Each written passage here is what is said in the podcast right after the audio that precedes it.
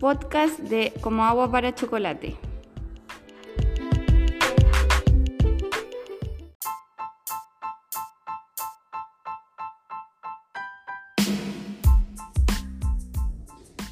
¿Los secretos y tradiciones familiares solo están en los libros y telenovelas o también existen en la vida cotidiana? Soy Aileen León y hoy hablaremos de este tema. Es muy curioso que en un mundo tan actualizado aún existan ciertas tradiciones familiares anticuadas que afecten la salud mental de una persona por guardar el secreto o mantener la tradición. En esta novela, como agua para chocolate, trata sobre las tradiciones familiares que todos en la familia siguen al pie de la letra hasta que Tita se lo cuestiona y se pregunta por qué son así las cosas y piensa en varias situaciones que harían que estas reglas fueran distintas según la circunstancia personal. Las tradiciones familiares son valores que porta cada familia de generación en generación.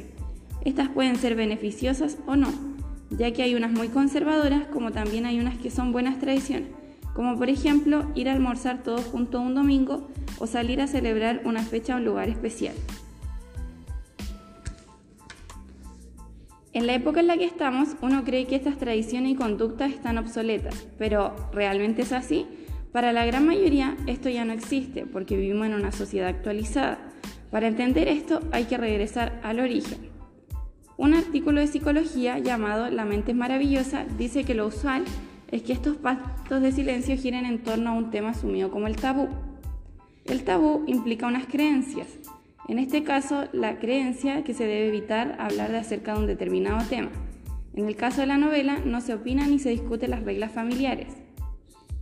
En toda familia hay temas de los que nos resulta difícil hablar. Sin embargo, una cosa es la dificultad para hablar del tema y otra muy diferente es no hablarlo y asumirlo como parte de la vida.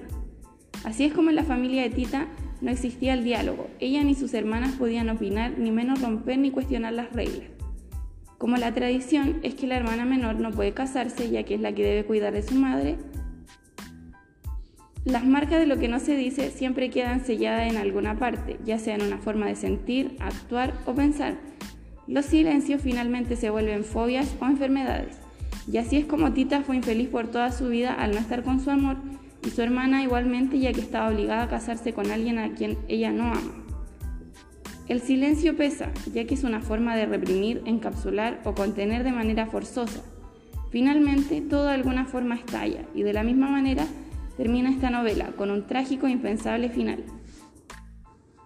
En esto podemos ver que las buenas tradiciones se deben mantener, pero las que afectan nuestra salud mental las debemos olvidar, ya que no por una tradición vamos a pasar malos momentos. También es importante recalcar que cada vez estamos más actualizados en todo sentido y en esto podemos incluir las tradiciones familiares.